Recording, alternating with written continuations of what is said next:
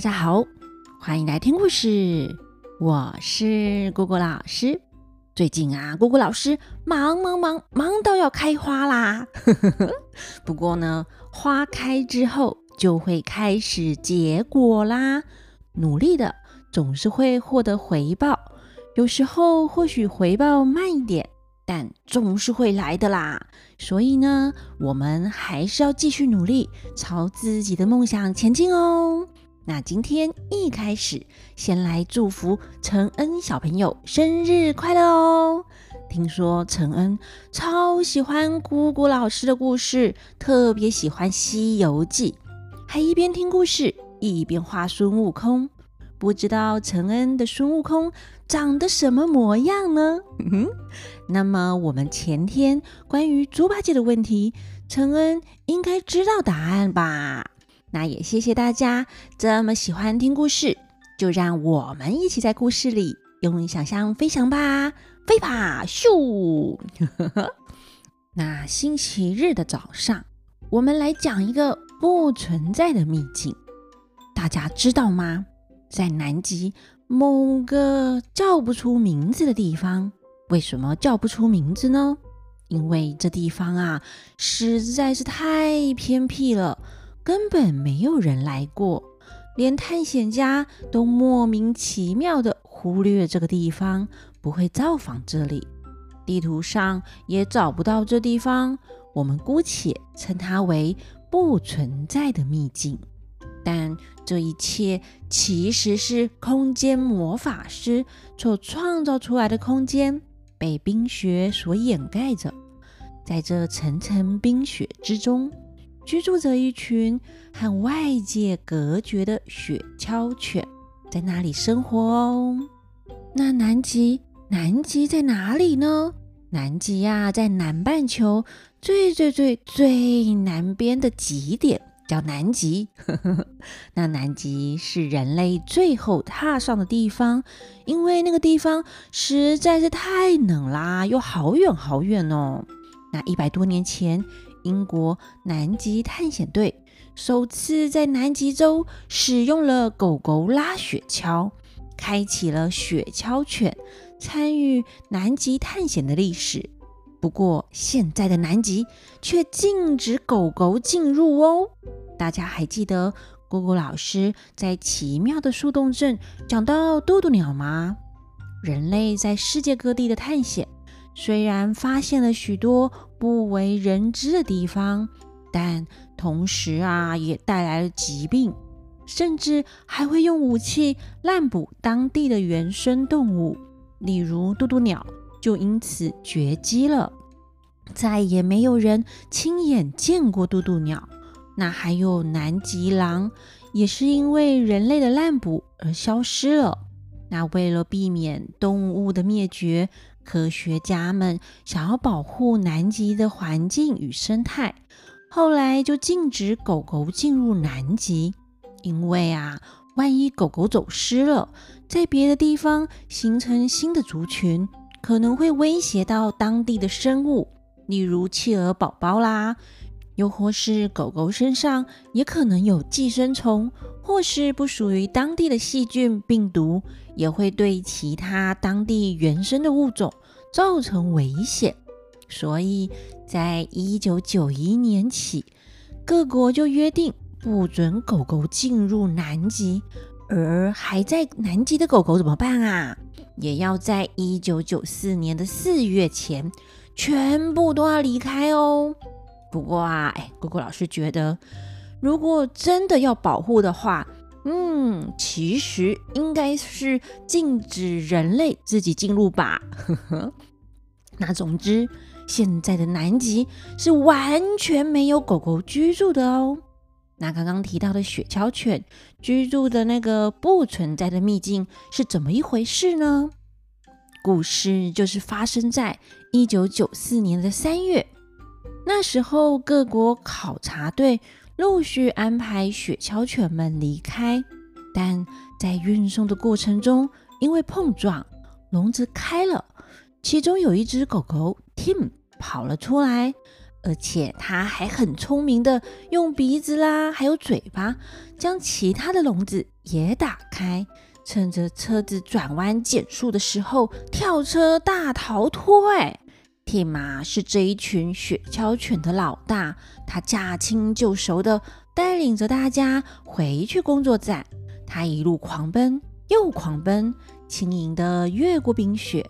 他们的身影就像是一道美丽的弧线，在白色雪地里画上一道又一道的颜色。但当 Tim 回到工作站后，他发现，哎，这工作站的人员却都已经撤走了。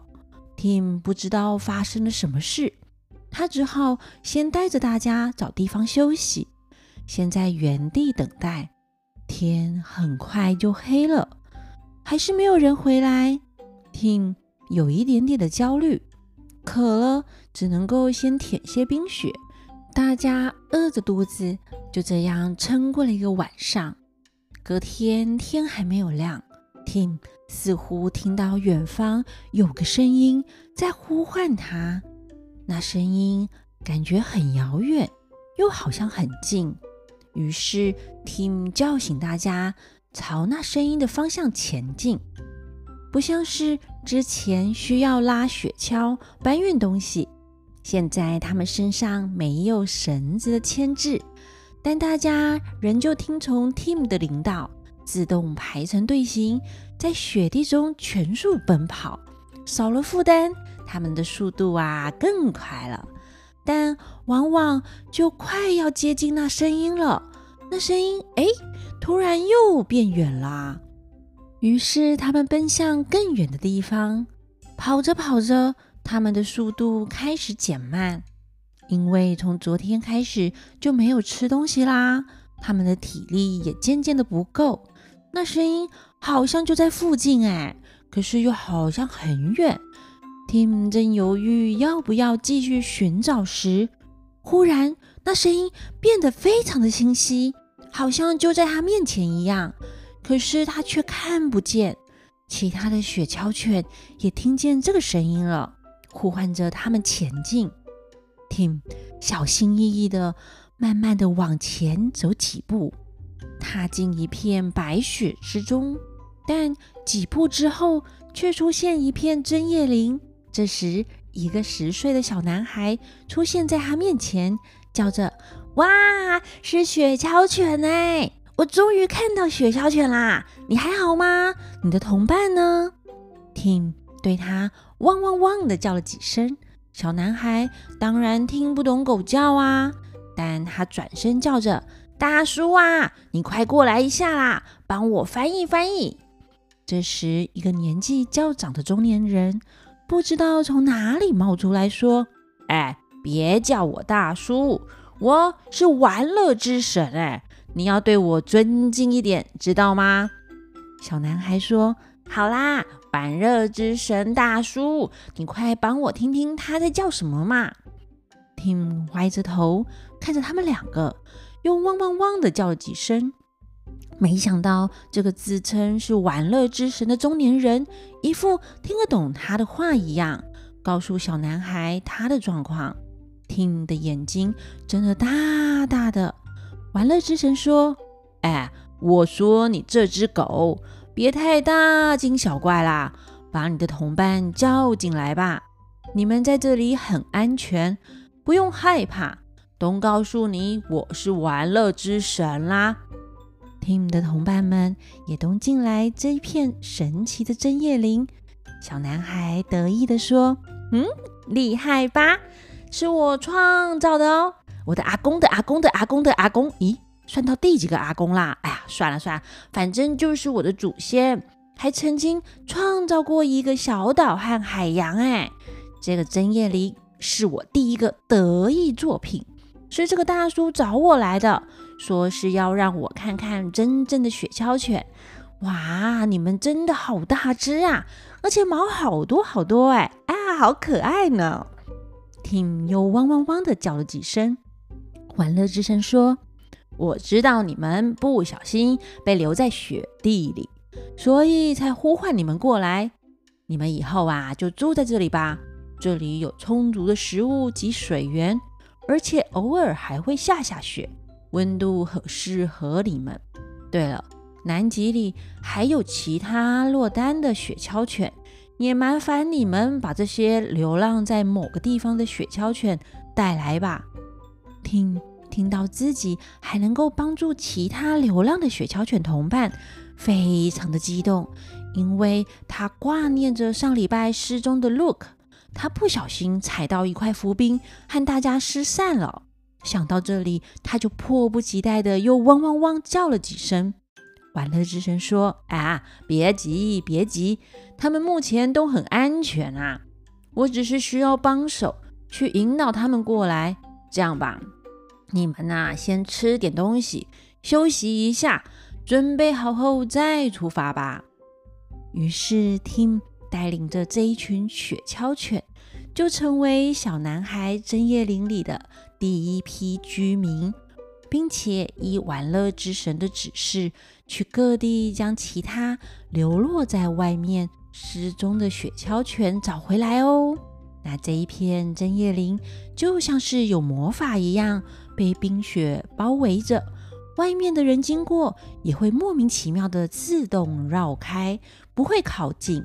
只有被小男孩祝福过的 Tim 这一群雪橇犬，才能够感应到针叶林的方向，无论在哪里都能精准的找到正确的位置呢。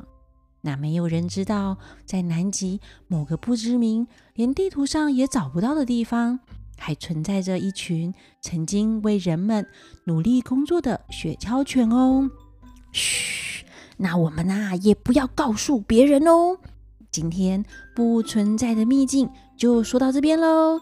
陈恩生日，那我们大家一起快乐喽！好啦，那姑姑老师要赶去上木工课了，拜拜。